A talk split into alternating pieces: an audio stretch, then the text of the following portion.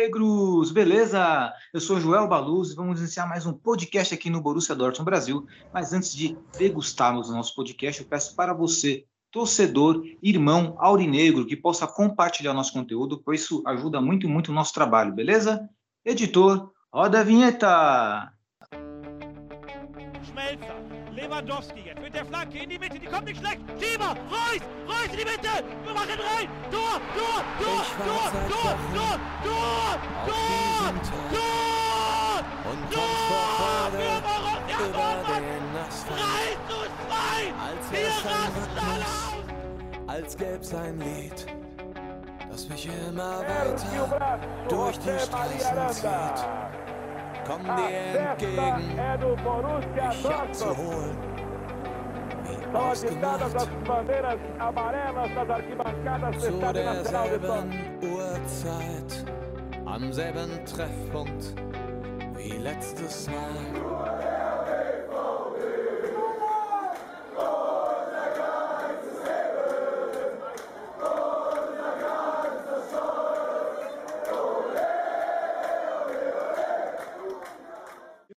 Primeiramente, um bom dia, uma boa tarde, uma boa noite para todos vocês, nossos queridos irmãos aurinegros, ouvintes aurinegros, na nossa riquíssima mesa virtual de hoje. Eu estou na presença do nosso querido editor, diretor do Borussia Dortmund Brasil, Renan Arede. Boa noite, meu querido Renan, tudo bem com você, meu amigo? Boa noite, Joelito. Boa noite, galera. Tudo tranquilo. Tudo tranquilinho, né? Mesmo não estando tão bom, mas ficou tranquilo. E Renan, qual que é o seu destaque inicial? Faltam cinco. Perfeito, faltam cinco, acredito que sejam esses cinco jogos aí cruciais aí para quem sabe, né, esse tão sonhado sonho do nosso título na Bundesliga. E também estamos à presença do nosso querido John Melo. Boa noite, John, tudo bem, meu amigo? Boa noite, Jolito. Boa noite, ouvinte. Tá tudo certo por aqui, ainda mais depois desse final de semana, né? Beleza, então acredito que o seu destaque inicial de hoje seja otimista. Qual é o seu destaque inicial de hoje? É, foi justamente essa palavra que eu pensei, essa montanha russa de otimismo, pessimismo. Voltamos a ser otimistas aí com cinco rodadas para acabar. Perfeito. E se eu estivesse na posição de, vo de, de, vocês também, eu daria aí, né, com a licença poética também aí, o meu destaque inicial seria Vive Deutsche Meister. Olha só, hein, adoro esse canto, adoramos cantar, né, este canto nos bares de São Paulo. Mas antes de falarmos de Borussia Dortmund, vamos adentrar o nosso tradicional quadro do kickoff. Kickoff que é uma expressão utilizada pelos jogadores de futebol virtual, onde um lance-chave ocorre ali entre os 45 minutos do primeiro tempo, 90 minutos, sendo crucial. Então vamos lá, Renan, com o nosso quadro kickoff. Nos, nos presenteie com o seu kickoff de hoje, querido Renan.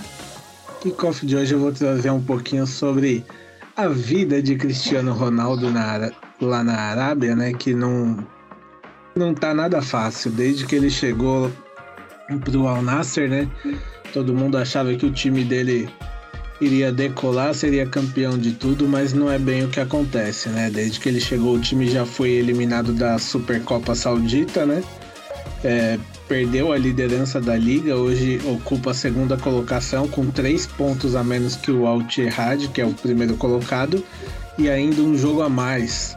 Fora isso, ainda recentemente foi eliminado da Kings Cup, que é uma competição lá também do país, né? Então, eu diria que a vida dele, para quem achou que seria fácil por lá, não não tá sendo nada fácil. E para completar ainda, né, o último jogo ele saiu é, após o time dele ser eliminado, ele saiu e a torcida começou a gritar Messi e ele meio que pegou em seu órgão e, e mandou para a torcida. Porém, como sabemos, a Arábia Saudita é um país com uma cultura mais fechada, né? Então ele tá aí correndo um risco de ter uma extradição por conta desse gesto. Colocou ali a mãozinha dele no órgão genital dele e mostrou pra torcida, compreendi. Pois é, né, querido Renan?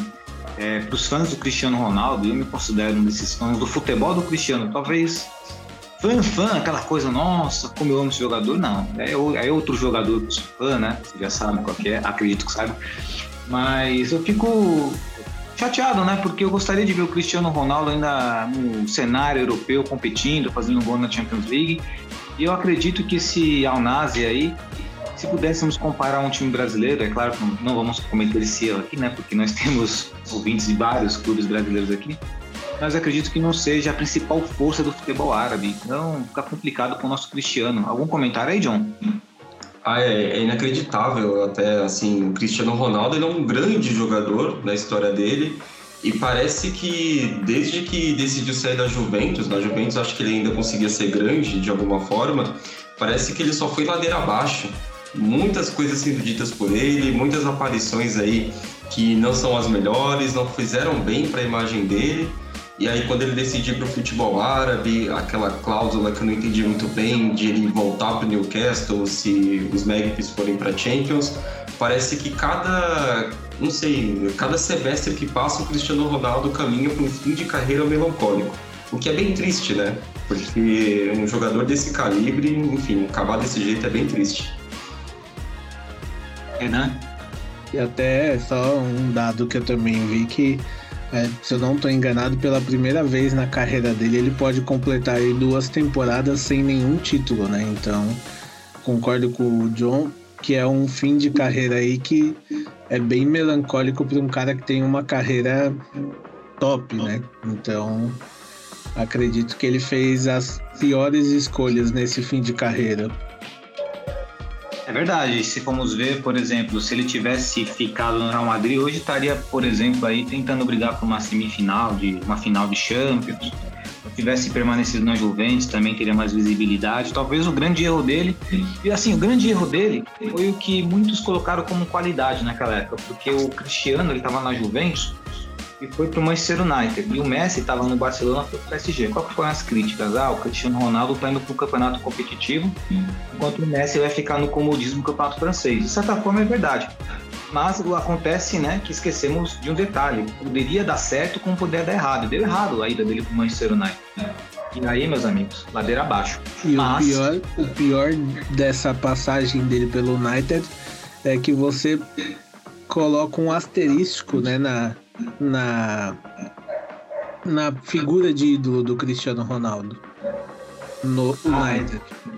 Mas nem de longe, viu, Nem de longe ele é o maior ídolo do United, nem seria, mas ainda se, colocou, se colocou bem, colocou um asterístico ali.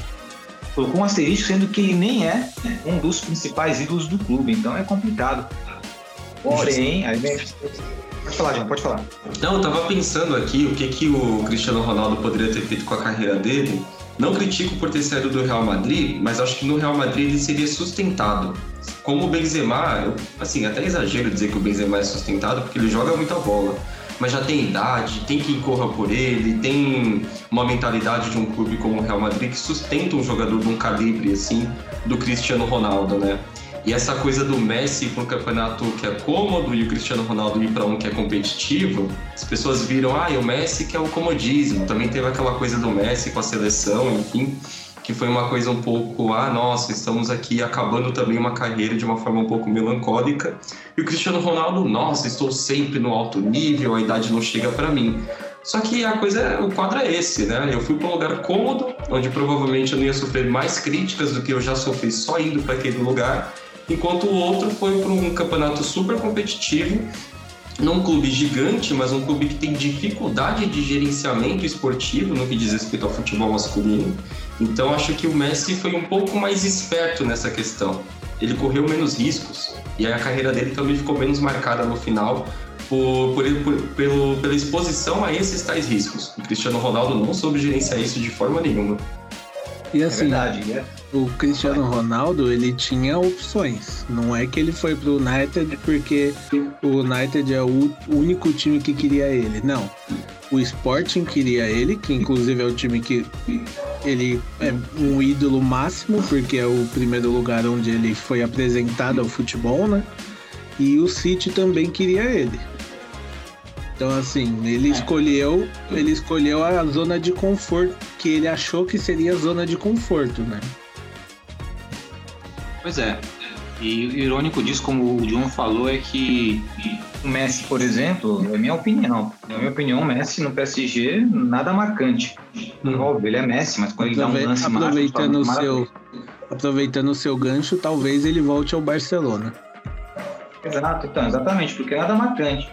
Mas o Messi praticamente tem a última imagem que nós temos do Messi do que? Da Copa do Mundo. E nem a Copa do Mundo o Cristiano não conseguiu fazer uma Copa do Mundo decente. Tanto é que a imagem que nós temos é ele perdendo a vaga de titular, perdendo para Marrocos e tal. Minimamente, Portugal tinha condições de chegar numa semifinal e o Cristiano Ronaldo talvez encerrar o ciclo de Copa de uma forma mais digna do que foi. Mas não aconteceu. Mas agora vem o mais, agora vamos lá o mais agora. Mas o Cristiano é gigante, tanto é que nós acompanhamos a Liga Árabe hoje, eu pelo menos acompanho o resultado por causa do cara.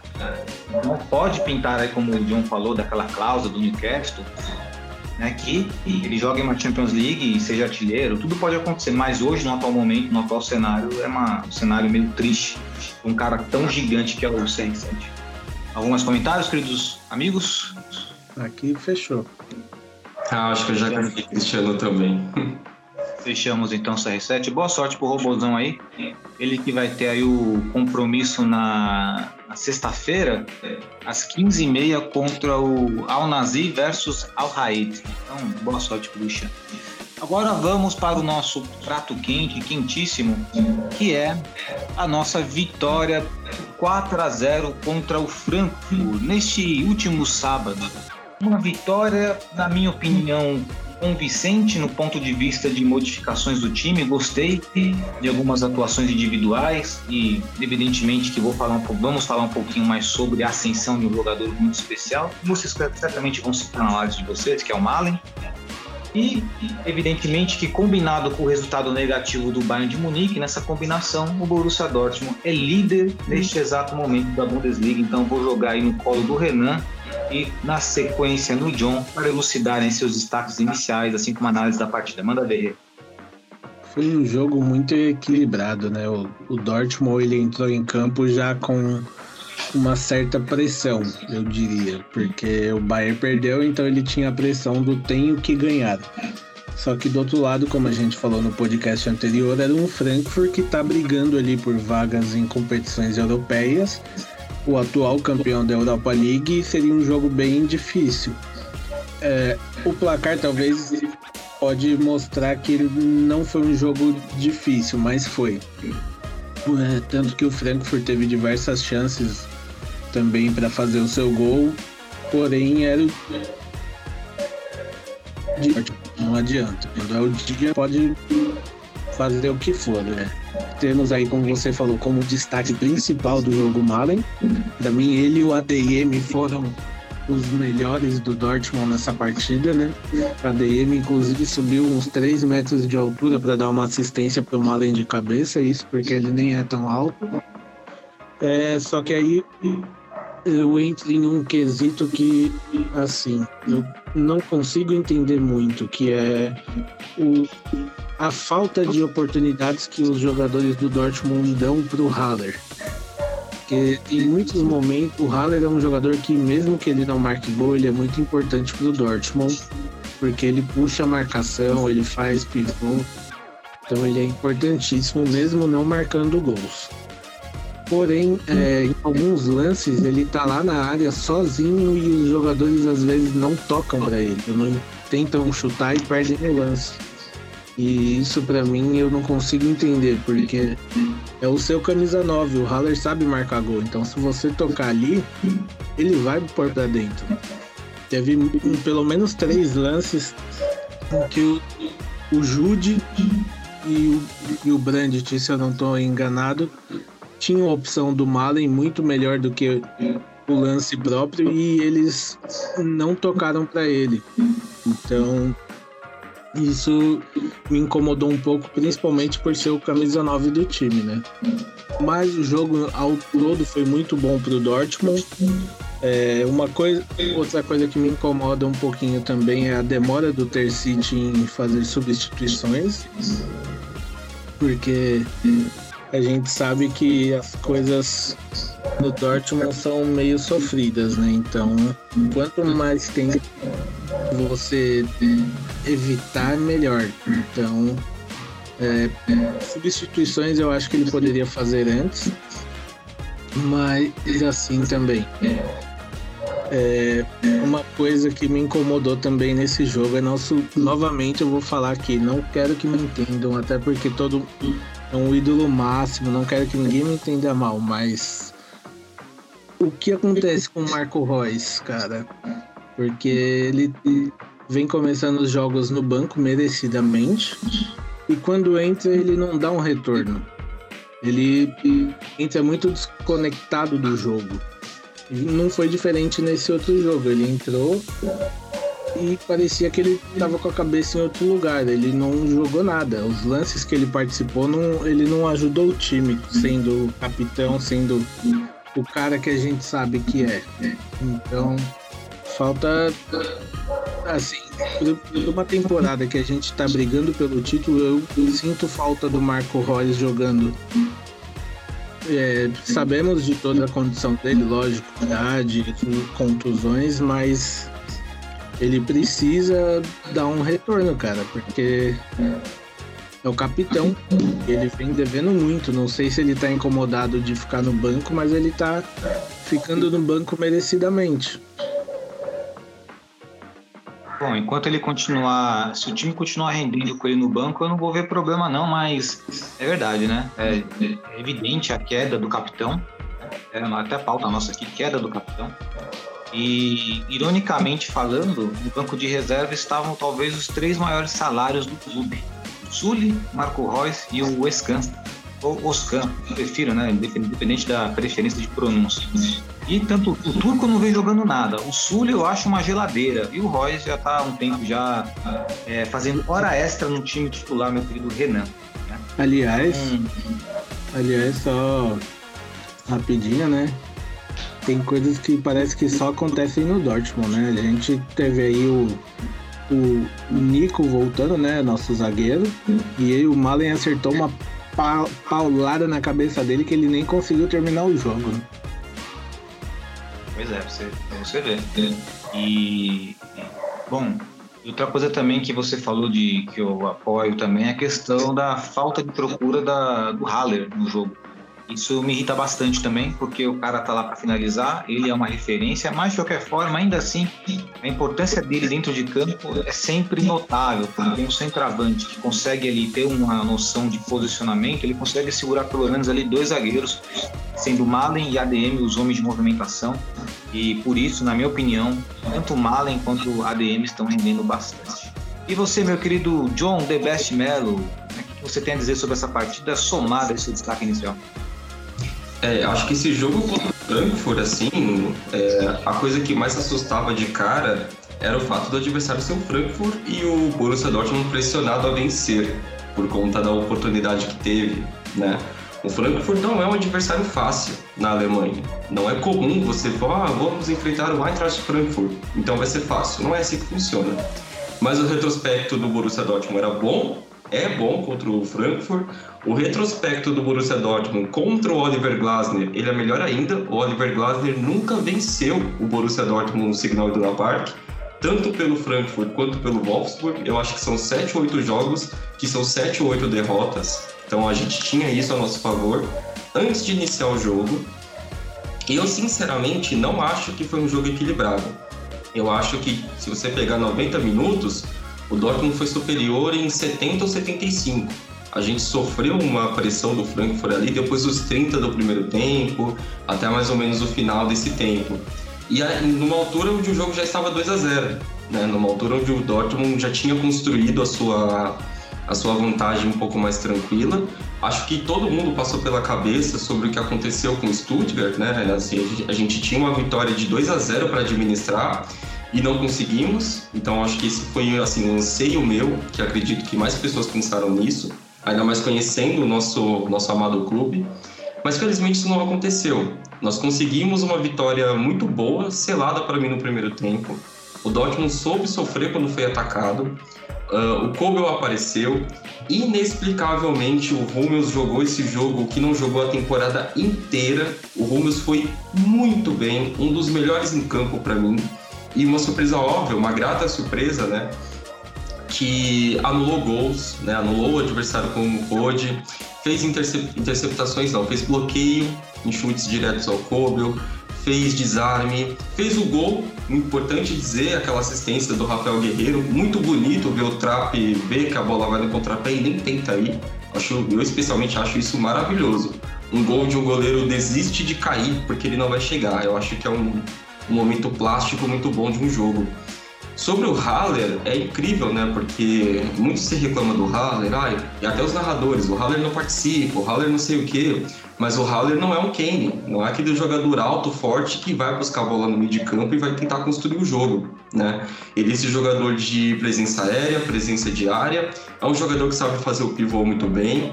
O gol do Malen surgiu de quatro toques na bola, do Kobel pro Haller, que escorou para cima. O ADM, não sei o que aconteceu com ele, parece que ele teve mola no pé, ele subiu muito alto para dar aquela assistência. E o Malen muito bem ali, enfim, infiltrou para receber aquela bola e fez o gol. É, é, importante destacar o Malen. O Malen, o Malen demonstrou o que, que um jogador faz com confiança, né? É, teve umas brincadeiras aí dele com o corte do Cristiano Ronaldo, perdão, do Ronaldo, é, porque ele demonstrou muita vontade. Ele demonstrou que o futebol dele pode ser muito melhor com confiança. E, e é importante destacar também que a confiança do Malen parece que foi para outros jogadores. O ADM ele realmente fez uma boa partida, apesar de que eu acredito que ele pode soltar mais a bola. Ele no segundo tempo segurou muitas bolas que poderia ter soltado e quando soltou, ele encontrou de novo o Malen, né, para marcar o segundo gol. E o Jude Bellingham, a gente tem que dizer aqui, eu acho que o Bellingham fazia muito tempo que não fazia uma boa partida e ele deu o tiro inicial para que o Dortmund construísse uma vantagem mais tranquila. Ele fez aquele giro e aquele chute no canto, indefensável, goleiro nenhum acho que pegava aquilo, só se fosse um goleiro extremamente bom, e ele fez o que se espera dele, né? E felizmente voltou aí pro para jogar bem no momento que a gente precisava, ajudar numa vitória com um clean sheet com uma goleada contra um time que, apesar do nome, tinha um retrospecto ruim contra o Dortmund, assim como seu técnico, e contra um time que, apesar do nome, vinha bem mal no campeonato alemão. O Frankfurt é ladeira abaixo no campeonato alemão, não está conseguindo fazer os resultados que precisa. Parece-me, inclusive, que o Frankfurt ele vai jogar as fichas dele na, na Copa da Alemanha, porque é possível, vai pegar o Stuttgart, é amplo favorito, né? Para fazer uma final aí contra um Leipzig, que também cambaleia, contra um Freiburg, que é possível que o Frankfurt enfrente, mas ele chegou em Dortmund, na minha opinião, enfraquecido. Né? Um time que tem bons valores, que não conseguiu jogar a maior parte do tempo, que quando conseguiu jogar foi o momento que o Dortmund soube sofrer, foi o momento que tanto o Hummels quanto o Hirson me surpreenderam bem positivamente, é, e conseguiram assegurar essa vitória para nós. Então acho que tem muitos pontos positivos a se tirar. É, eu concordo que o coitado do Schlotterbeck ficou injuriado de ter saído como saiu. Eu tive a impressão que ele saiu, que ele entrou, perdão, escalado pelo Terzic, pelo medo do Terzic de perder o jogo. Quando o jogo estava 2 a 0 ele resolve tirar.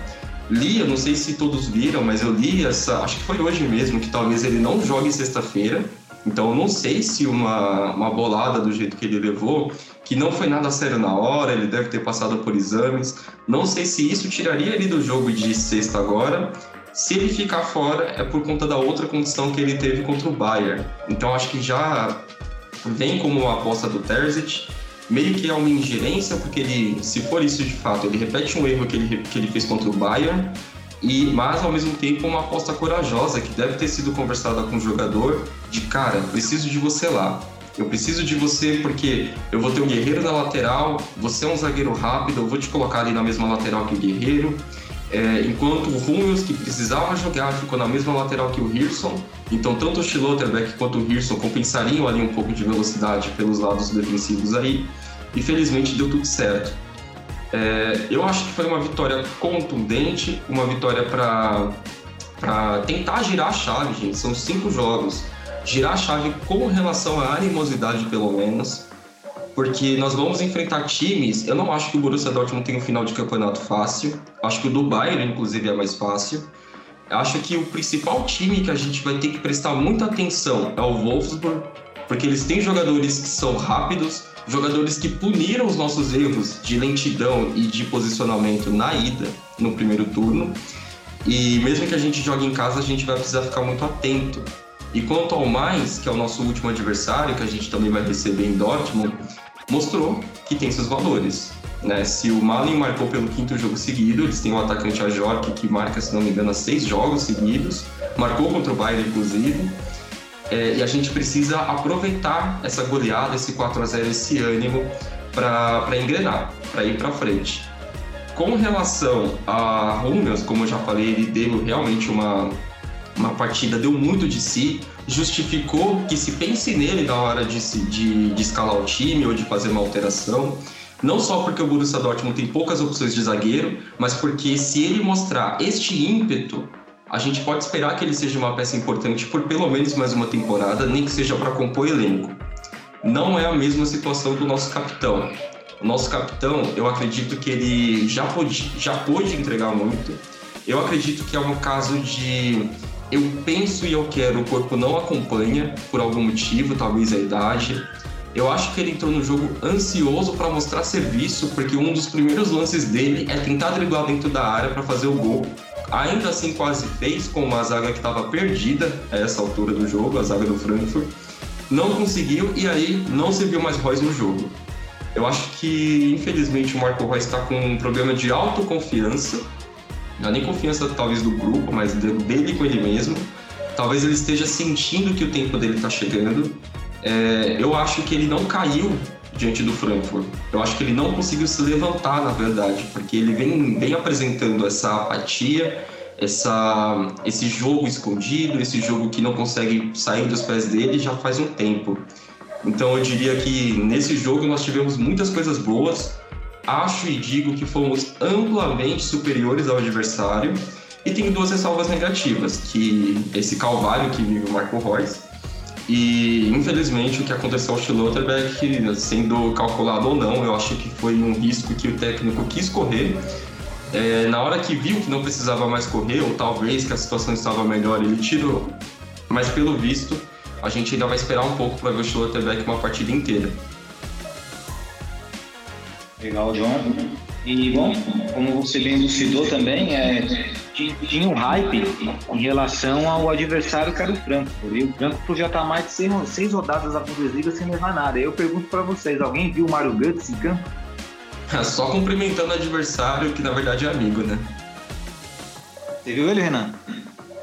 Ah, esse Judas aí, eu... É, talvez ele não tenha jogado, né? Como eu ele faz desde aquela semifinal. É, a última vez que ele jogou foi na semifinal da Champions lá 2012 e 13. Depois disso aí. É, nunca mais. Que é, é, talvez a última ação dele foi na Copa do Mundo, né? É o Gonzalo Castro que fez o gol do título da Alemanha.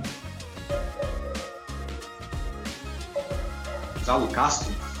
Lembra dele? Lembro, lembro do Gonzalo Castro, mas ele eu não entendi a, não entendi a piada.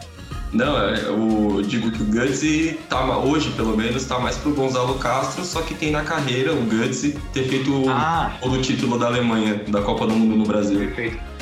Gonzalo Castro é deprimente. Ah, inclusive, verdade, você falou do Gonzalo Castro, tem um camarada ainda nos encontros do Borussia Dortmund, ele é a cara do Gonzalo Castro, eu tava tentando adivinhar, lembrar quem era ele. Um amigo lá do Sandro, lá, olha só, a cara do Gonzalo Castro. Eu sei, Lembra dele? Só não sei o nome dele, coitado. Mas não parece? Ai, meu Deus. O Gonzalo Castro era disfarçado, gostava dele. Tá vendo? Pela risadinha parece. Mas vamos lá, então, o, o John falou algo interessante aí sobre o Renan citou, faltam cinco jogos, na verdade falta literalmente um mês, né? A Bundesliga acaba dia 27 do 5, estamos no dia 25 do 4.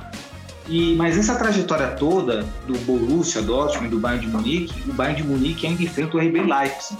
Eu acho que aí é um potencial adversário para tirar mais pontos dele. Eu só vou ficar tranquilo quando nós tivermos uma vantagem de seis pontos, quatro pontos, para poder trabalhar com uma gordurinha. Mas total atenção, por exemplo, agora vamos enfrentar o Borrom, né? O Borussia Dortmund adora entregar o ouro para esses times que estão lá embaixo. Espero que não seja o momento. Espero que não seja agora né, que possamos aí vencer bem e jogar toda a pressão para o Bayern de Munique no domingo.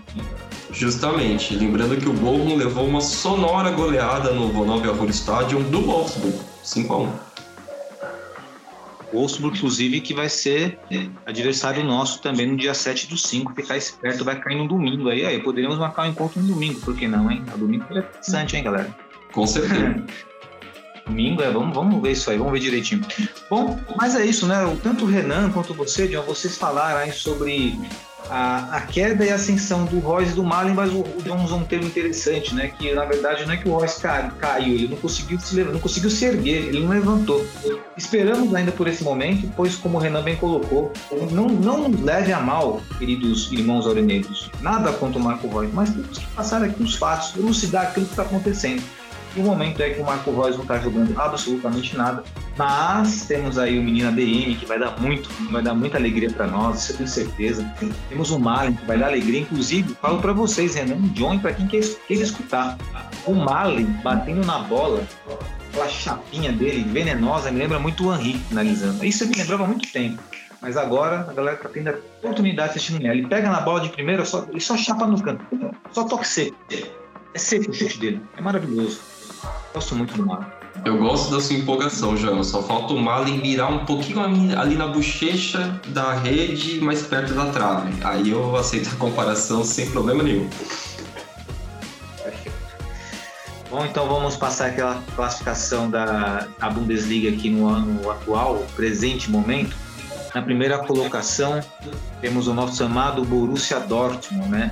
E ah, vale lembrar, e quando eles ganharam de nós em Munique, ficaram cantando a musiquinha lá, quem será o campeão? Será o Borussia Dortmund, ironizando. Temos a resposta agora esperamos que essa resposta ela seja concreta, ela permaneça. Continuando. Primeira colocação nossa, nosso amado Borussia Dortmund por 60 pontos. Na vice-liderança, um pontinho somente atrás, o Bayern de Munique com 59. Na terceira colocação, o surpreendente União Berlim vai pegar Champions União Berlim, 55 pontos. O Freiburg também na zona de Champions League, com 53 pontos. Na cola deles, e todos eles, o RB Leipzig com 51 pontos e o Bayer Leverkusen pegando a vaga da Europa League com.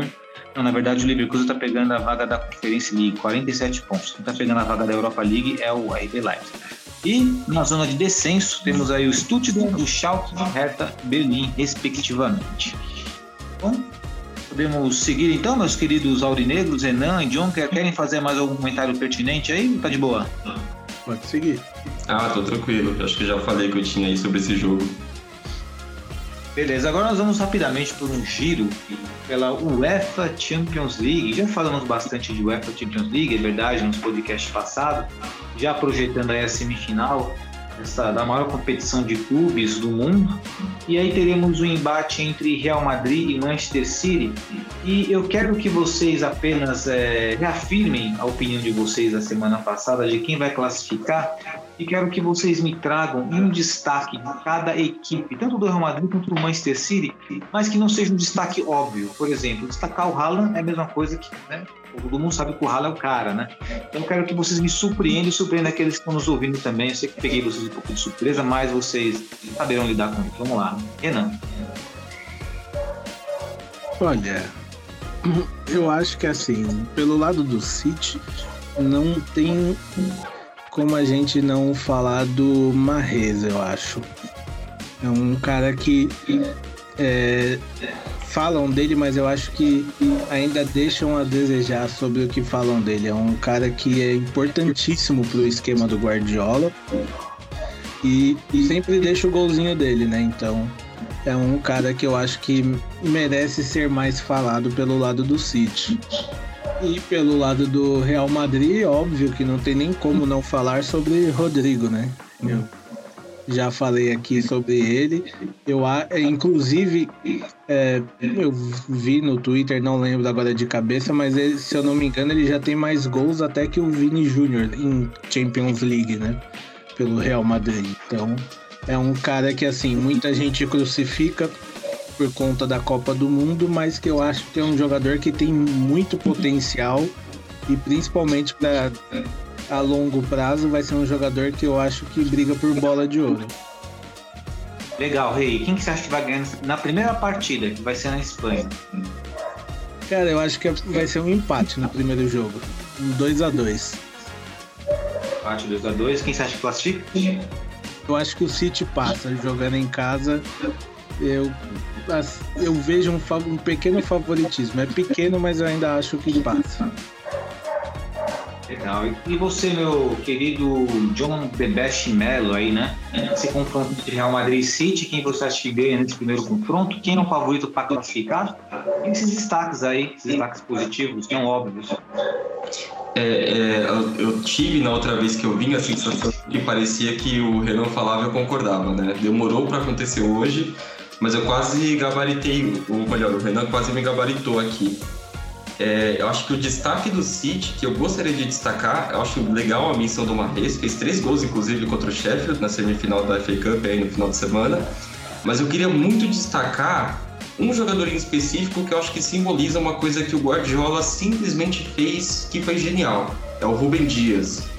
O que o Rubem Dias está jogando futebol nessa Champions League, nos jogos importantes, é uma barbaridade. Assim, eu acho que é um zagueiro para ser cotado para ser um dos melhores zagueiros do mundo atualmente. Não acho que, e mesmo que não seja, não acho que qualquer diferença de qualquer outro zagueiro seja estupidamente maior. Acho que é uma diferença pequena. Mas para destacar o Rubem Dias como o carro-chefe de uma defesa que se, que se posiciona com dois zagueiros e dois laterais, mas na prática são quatro zagueiros, porque são quatro zagueiros de ofício. Eu acho que você se defender dessa forma exige muita plasticidade dos seus zagueiros. Exige que alguns deles saibam fazer muitas coisas muito bem. E lembrando que nós temos o nosso Akanji no meio, né? Então o Akanji acho que está sendo beneficiado por isso. Gostaria de destacar o Rubem Dias, destacar alguém do meio para frente no City, é assim, aquela coisa, é o verdadeiro sinônimo de tanto faz. Uma equipe com tantas opções de jogadores ofensivos, qualquer um que você quiser elogiar, você está tranquilo, não importa quem seja. E com relação ao Real Madrid, o Real Madrid vem difícil, né? Vem, vem caminhando dificilmente na La Liga. Perdeu hoje, inclusive, perdeu uma, um resultado inesperado, surpreendente. E acredito que hoje, em expectativa de rendimento para uma semifinal de Champions, não óbvio, realmente é o Rodrigo porque o Rodrigo ele fica atrás dos companheiros ali na questão do hype, companheiros de ataque no caso, que são Benzema e o Vinícius Júnior, ele não é tão badalado quanto esses jogadores. E, e com relação ao meio campo, a gente tem o Valverde, que também faz lateral, é, o, o Alaba não, perdão, o Militão às vezes aparece ali, um zagueiro que faz os seus gols, que tem a sua contribuição defensiva, mas o Real Madrid me parece um pouco fragilizado. E uma das peças que eu sinto que pode surpreender é o Rodrigo. Fez os dois gols do jogo contra o Chelsea. É um jogador que realmente ele entrega mais do que se fala. Eu acredito que ele é subestimado, né, pela pela imprensa de uma forma geral e acho que a imprensa espanhola é bem injusta, inclusive com essas coisas. Então a, a, o meu destaque vai para ele.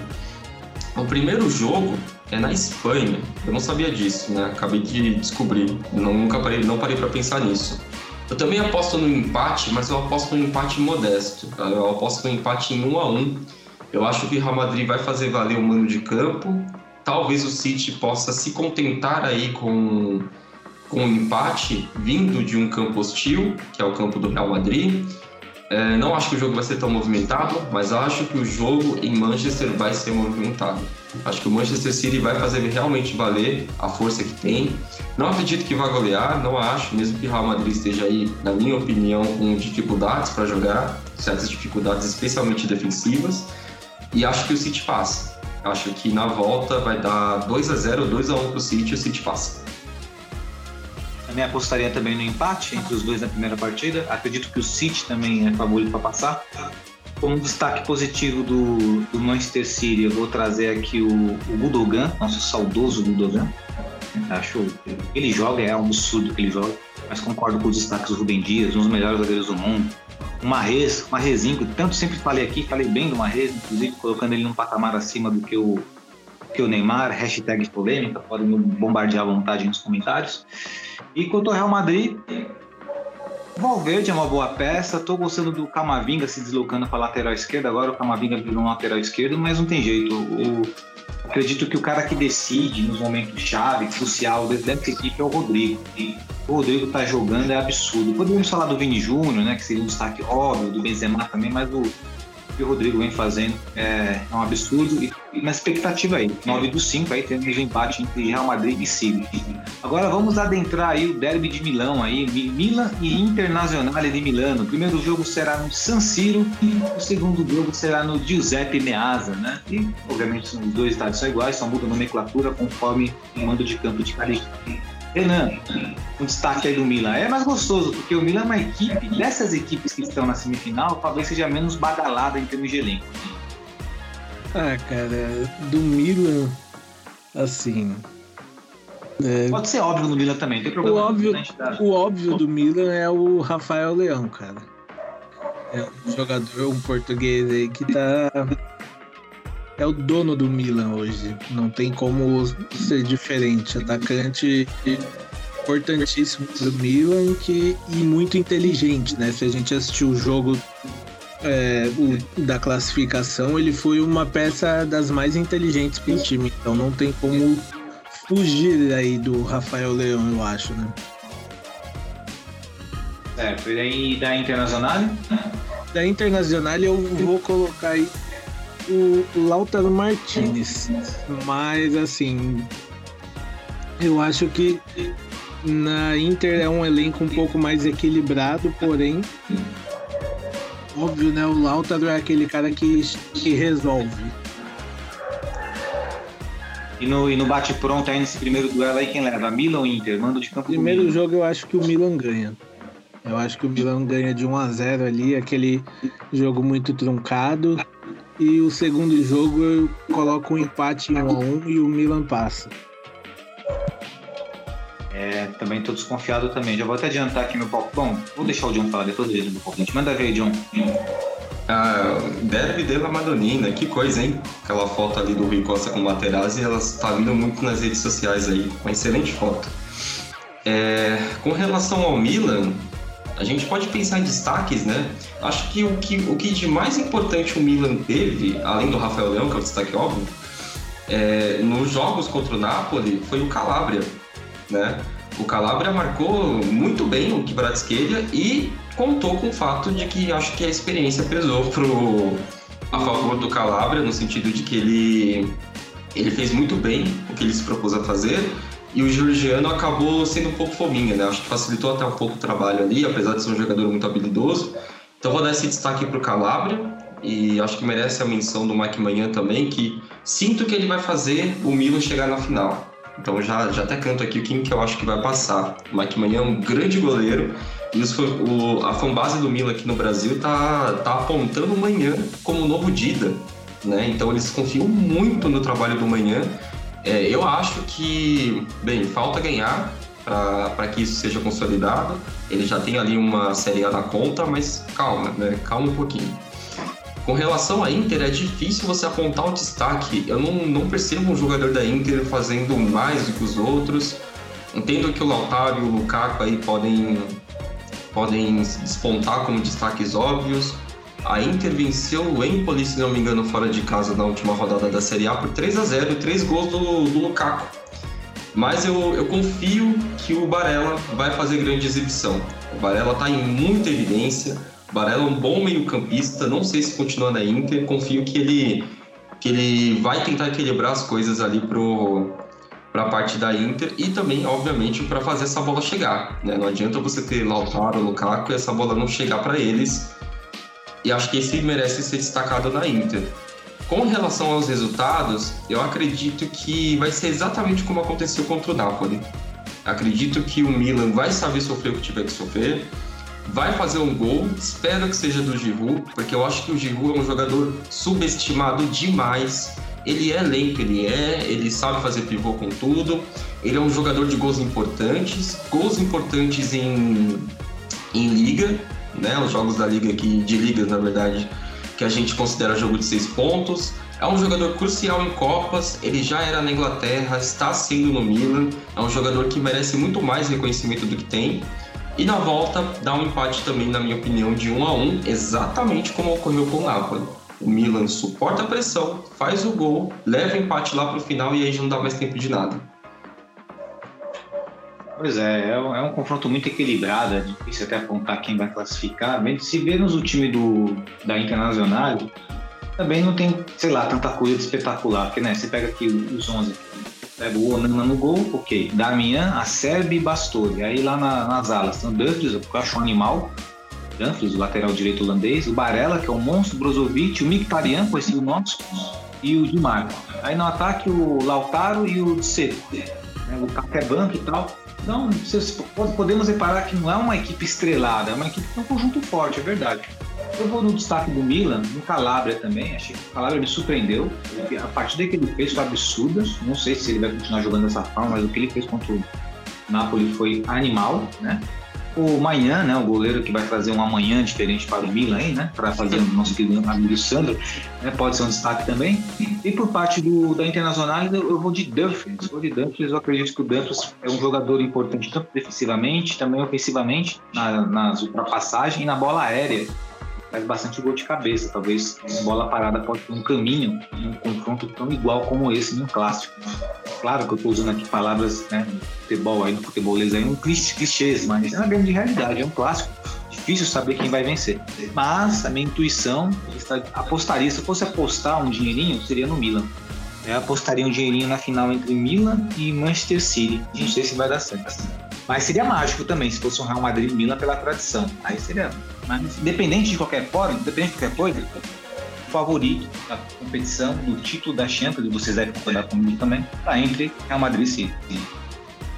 Ah, com certeza. Brinco aí. Ganhar aí vai. São, tá encaminhado. Né? São 24 títulos de CL em campo nas semifinais e nenhum é do City. Tá na hora, né? Esse grupo tá maduro para ganhar mas seria muito legal uma final Real Madrid-Milan pela mística, né? A mística.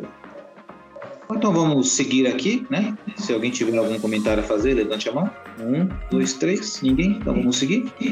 Vamos agora para o nosso tradicional quadro Todo Mundo Gosta Menos Eu. E desta vez eu vou polemizar um pouquinho aqui. Eu vou iniciar o nosso quadro aqui, Todo Mundo Gosta Menos Eu. E um jogador que todo mundo gostava e eu não gostava era o nosso samurai, Shinji Kagawa. Eu não gostava do Kagawa. Achava um jogador que a qualquer momento não ia jogar nada. E como aconteceu, não jogou nada. Mas é claro, tem história, tem respeito. Eu me respeito por ele, mas não é minha preferência. Na pelada não estaria no meu time. Renan? Bom, já que você quer polemizar, então eu vou junto. José Ferreira Neto. Louco, aí sim, é boa. Boa polêmica. Já que é pra polemizar, assim, lembrando que é todo mundo gosta, menos eu. Não estou falando que ele não jogou. Como jogador é indiscutível, mas não gosto dele. Perfeito. Vai continuar na polêmica ou vai dar uma amenizada, John Melo? É, essa é a parte do, do, do pod que eu sempre fico, poxa, mas de quem eu vou falar? Aí eu comecei a pensar e vieram algumas pessoas na cabeça. Um jogador que acho que muito meu irmão também me influenciou a não gostar dele e que muita gente gosta e eu não gosto é um tal de Zlatan Ibrahimovic. Você tá no time certo então, porque aqui Joelito e eu já cansamos de falar desse rapaz, hein? Cara, eu acho inacreditável. Ele tem números sem títulos, é verdade. Não tem Champions, eu nem acho que isso pesa tanto, sinceramente. Acho que faz falta para um jogador. Ele foi um atacante muito bom, é verdade mas não sei, eu acho que se eu tirar o personagem Ibrahimovic, sobra um bom atacante e nada mais que isso, sabe? É, eu não sei, assim, parece que pela importância, pela entrega e pelo grupo, eu sinto, eu sinto mais apreço pelo Giroud que eu acabei de mencionar. Eu tava pensando, não sei se essa comparação é forçada, mas para mim, o Ibrahimovic é basicamente um Berbatov sueco com grife. Ah, que frase boa pra falar pros caras que gostam do Ibrahimovic, hein? eu gostava. Eu vou utilizar aqui. Eu, eu tenho um camarada que ele ama o Ibrahimovic, ele é apaixonado, o cara tem várias camisas. E assim, né, ele, ele tem umas implicâncias comigo, e aqui em Guarulhos, né, quando eu mudei pra Guarulhos comecei a jogar bola, os caras começaram a me chamar de Ibra Safadão. Ou seja, aqui em Guarulhos eu sou chamado, sou chamado de Ibrahimovic. E nem gosto do Ibrahimovic, nem gosto desse apelido, porque não gosto do Ibrahimovic. Se ele jogasse o tanto que ele fala, ele era um craque. Eu não, eu não engulo uma coisa. Quando ele foi pro Milan, ai, porque o Milan precisava de mentalidade. Basta o Ibrahimovic estar lá que pronto.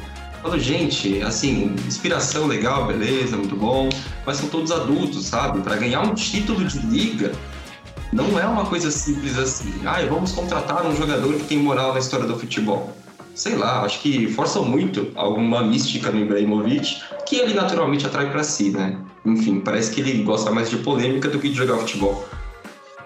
É, e assim, eu vou cometer um erro aqui no nosso quadro aqui, porque eu vou citar mais um jogador que todo mundo gosta menos eu, porque o erro é o seguinte, porque como você falou, quando começa o quadro, às vezes dá um branco, fala, puta, quem é que eu não gostava mesmo? E aí a gente vai buscar. Então, quando a gente tem mais de uma opção, é bom guardar para o próximo programa. Ah, eu vou soltar um aqui, o Miller, só que não o Miller, o Gerd Miller, que foi um monstro, não o Thomas Miller, que eu também não gosto, já falei aqui, mas o Miller brasileiro, que jogou no São Paulo, que jogou no Palmeiras, assim, eu conheço o cara jogou bola, um craque de bola, mas não, não, consigo gostar dele. Na geração dele, ele se acha, assim, ele se acha tão, desculpa a palavra, ele se acha tão pica, mas tão pica, que na mesma geração dele tinha um cara que jogava mais que ele. Romário jogava mais que ele, Bebeto jogava mais que ele, entre outros. Né? Careca jogava mais que ele, mas ele se acha assim o arauto do conhecimento técnico. Teve um podcast que ele participou aí atualmente com o Vampeito com pilhado. Ele falando que o futebol de hoje é muito fraco, que ele tem raiva de jogador ruim, jogadores correm mais porque pensam menos. Cara, umas análises assim, sabe, totalmente. Fala, ah, os caras né, defendem o futebol de hoje porque nunca jogaram bola na vida. Enfim, cara, é um, é um arrogante, né? E fala que os jogadores de hoje não têm cérebro, engraçado, né? Então, quem que, vamos lá, quem que não tem cérebro? O cara que na época dele ficava bebendo, ia em casas noturnas para gastar dinheiro, ou o cara que cuida do condicionamento, condicionamento físico e treinando todo dia? Quem que não tem cérebro? Aí, vamos, tira por aí, né? Enfim. é, eu botei minhas críticas aí em relação todo mundo gosta mais. Fora né?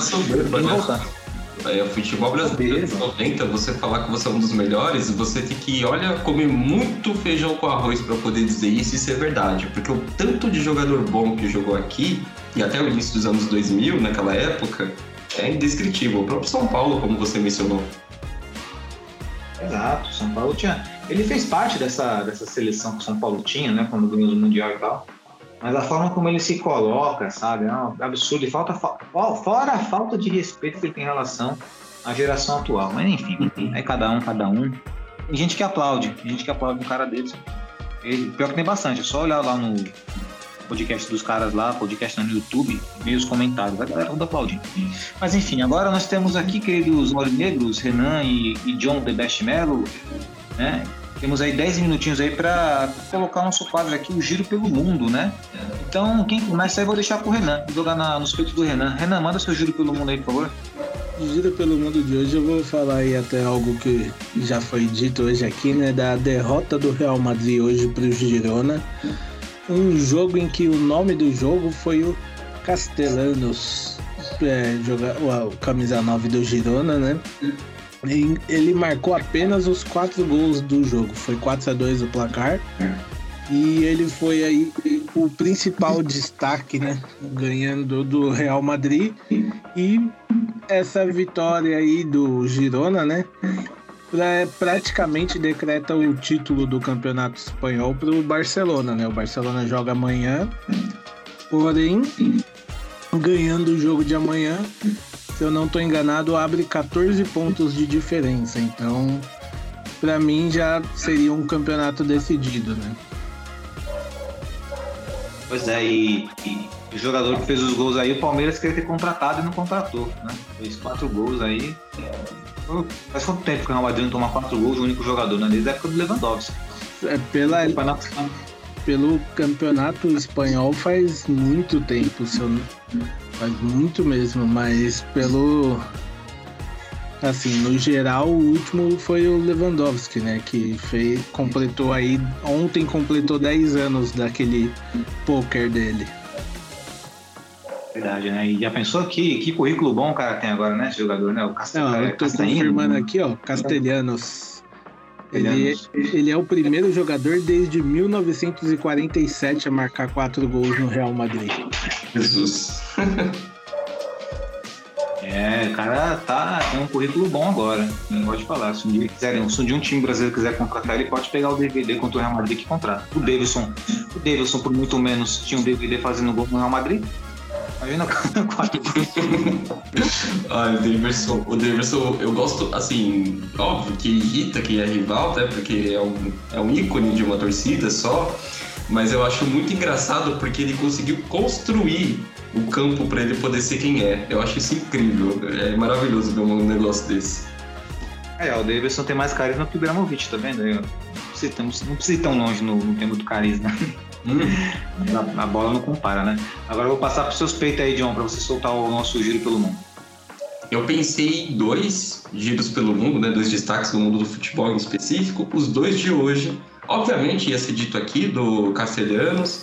E eu queria destacar, já que o Castelhanos já foi destacado, um senhor chamado Unai Emery. O Unai Emery conseguiu mais uma vitória hoje pelo Aston Villa. Ele pegou esse time no 16º lugar da Premier League e colocou para brigar pela, por vaga na Champions. Eu já disse, acho que eu disse isso quando o Marco Rose saiu, que eu gostaria que ele tivesse vindo para Dortmund. Eu acho que ele é um treinador que ele faz o básico, ele arruma a casa. Acho que o Aston Villa tem bons jogadores e eu queria muito destacar esse cara, porque não é badalado, ele tem, na minha opinião, ele tem muito mais moral para fazer qualquer coisa na, no futebol do que nomes como Pochettino, como o técnico do Paris Saint-Germain, Christopher Gaultier, como o próprio Spalletti, enfim, porque ele construiu essa carreira dessa forma. Não, ele, ele treinou o Arsenal uma vez e não se deu muito bem, isso é verdade, é bom destacar aqui. Mas ele voltou para a Premier League e mostrou que é um bom técnico, um excelente técnico e que pensa grande.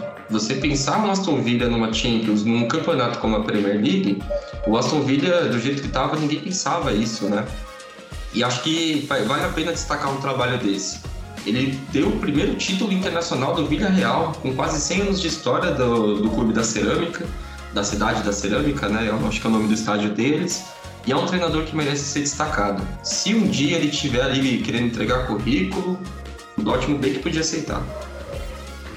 Perfeito. Eu vou ficar também na, na Premier League também. Vou destacar que a goleada do Newcastle contra o Tottenham. Foi uma cacetada que tava, era assim, tinha 20 minutos de jogo, tava 5x0 pros caras, 4x0. Foi um absurdo. O que mais me surpreendeu foi a adaptação do Joeliton. O Joeliton agora, ele era um. Eu não tô ficando louco, ele era atacante na Alemanha, não era atacante? Ele era na Alemanha? Ele, ele jogou atacante. Tá? É, não ferrar, ele tá jogando de volante no Newcastle. De, tipo, de, de, de ultrapassagem e tal. Eu falei, caramba, eu tô ficando maluco. Eu tava nos últimos jogos dele, falei, mas ele tá jogando de volante, mas não era atacante, esse cara.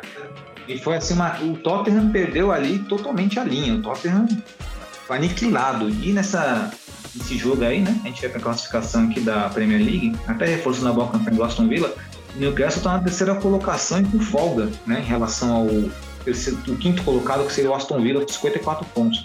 Até porque o Aston Villa tem 33 jogos e o Newcastle tem 31. Então, o Newcastle está encaminhadíssimo para essa Champions League. O Arsenal também está encaminhado, o City e o Arsenal nem se fala. Se formos destacar ainda mais a, a, Premier League, né? Vamos lembrar que o Arsenal vem de três empates consecutivos, vai ter o jogo de quarta-feira, se não me engano, amanhã? Amanhã, sim. Amanhã, ó, tem destaque, ó, a gente vacilando aí, tem que destacar esse jogo aí, ó. É uma final na. Lembrando que assim, a distância entre os dois times é pequena, tem o jogo direto e o City ainda fica com um jogo a menos, hein? Então... Mas não é um jogo fácil, hein? Não, não é um jogo fácil, não. É um jogo, o jogo a menos que o City tem é contra ninguém menos, óbvio que é mais fraco que o City, mas é contra o Brighton. É, o Brighton tá bem. O Brighton que bateu no Liverpool faz pouco tempo aí, né?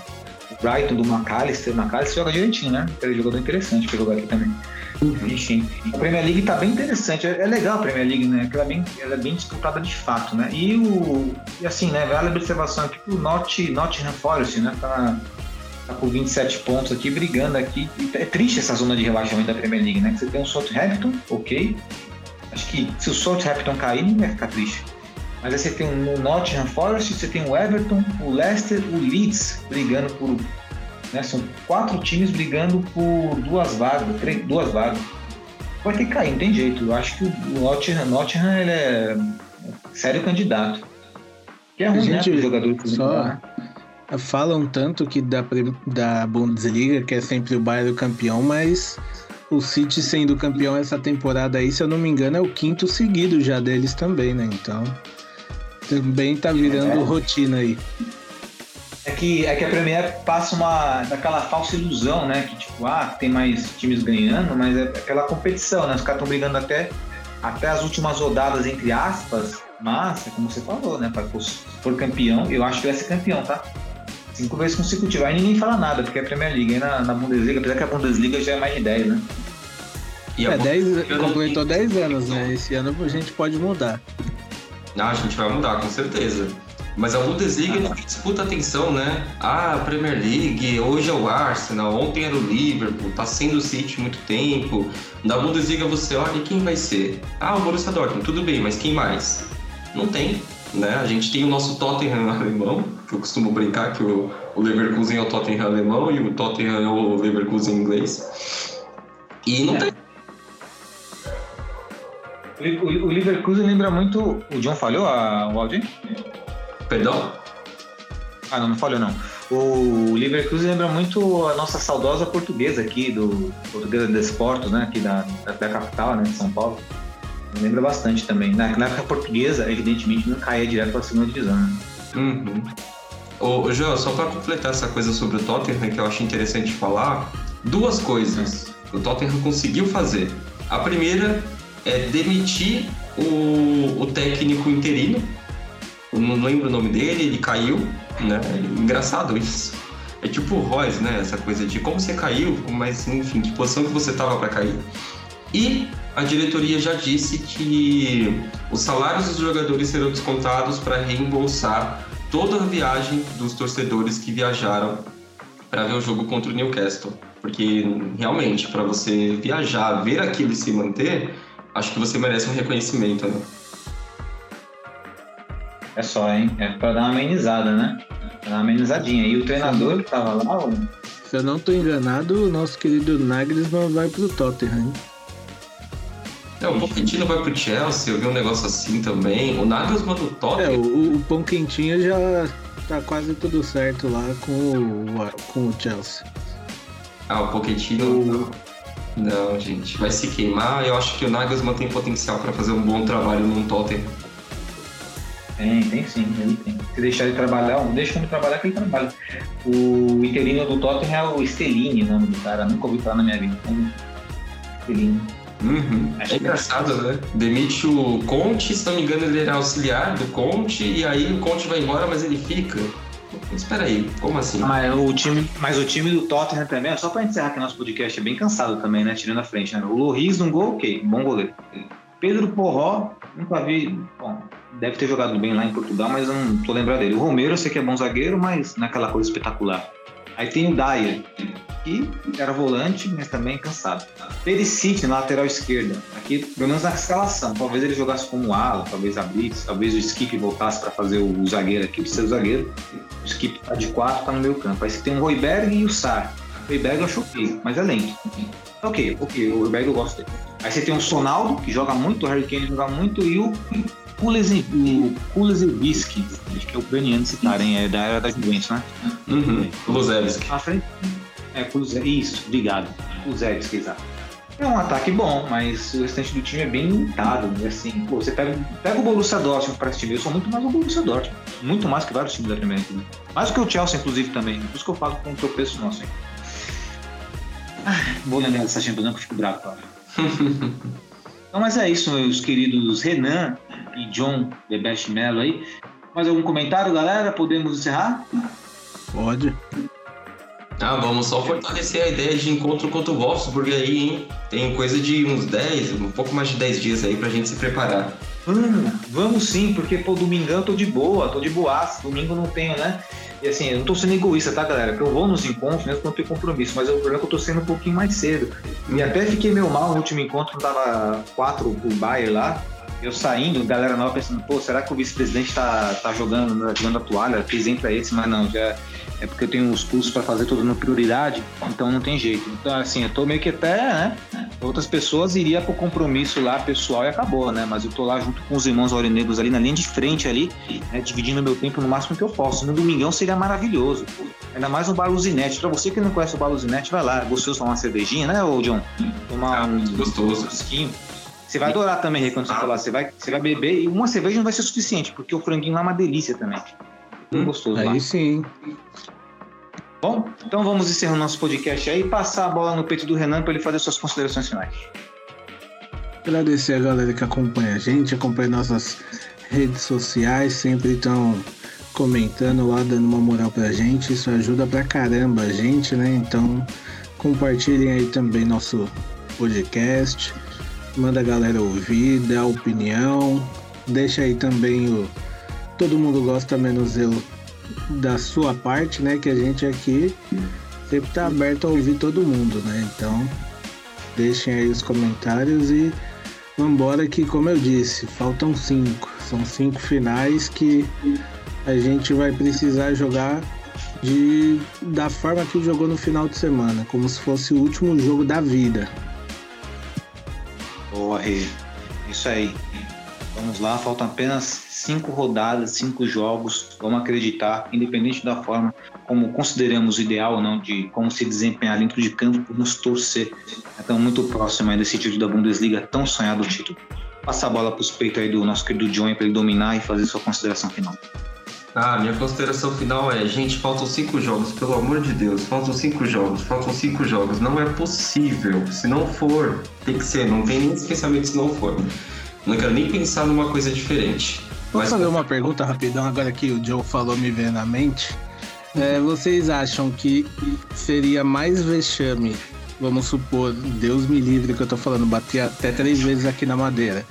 O Dortmund perde esse título desse ano ou aquele que a gente perdeu do, do Favre? desse ano, com certeza. Fábio. Acho do Fábio. Pode justificar, John. Não tem problema, não, pode justificar.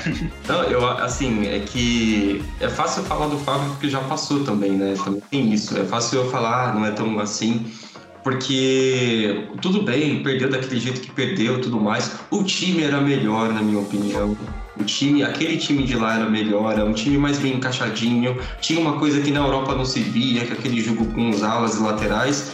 Mas a gente tá pegando um Bayern bem capengão esse ano. A gente tá pegando um Bayern muito ruim esse ano.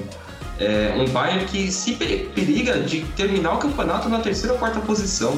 Acho que a gente tem obrigação de ganhar sim. Boa. Bom, é, respondendo aí, só justificando, é que naquele campeonato estávamos oito pontos, nove pontos à frente. Era uma disparidade muito grande e foi um- uma queda vertiginosa. E esse Bayern de Munique, na verdade, como o John falou, tá em queda, não tá jogando bem, mas eu também não vejo o Borussia Dortmund jogando essa maravilha para merecer ser campeão. Nós vamos ser campeão, provavelmente, acredito que sim. Tenho nossa fé nesses cinco jogos. Mas é, a grande questão é mais pelos nossos méritos ou pelo demérito do adversário. No final não vai importar, o que importa é o título. E vamos lá, faltam cinco rodadas de, de fé, muita fé aí, e vamos torcer junto. A gente até emendando aqui, o ano que vem, na próxima temporada. Ah, mereceu ou não mereceu? Não importa. Isso, depois a gente discute isso. né? Vamos ser campeão primeiro, depois a gente tira uma conclusão aí. Nessa, nessa hora é, é muito bom ser torcedor brasileiro, né? Vai se importar com o resultado e dane-se. Exatamente. Mas vamos lá, galera. Vamos lá, agora pegando, né? Pegando aí o gancho aí, né? Fazer minha consideração final. Primeiramente, agradecer a todos vocês que nos ouviram até esse presente momento. Agradecer a nossa belíssima mesa virtual de hoje, querido Renan, querido John. Muito obrigado. Obrigado a todos que fazem o Borussia Dortmund Brasil acontecer, beleza? Então estaremos aí semana que vem. Esperamos com boas notícias em relação ao nosso amado Borussia Dortmund. Faltam cinco jogos, hein? Vamos torcer, vamos ter muita esperança, porque é muito possível que sejamos campeões, finalmente. Um grande abraço e valeu!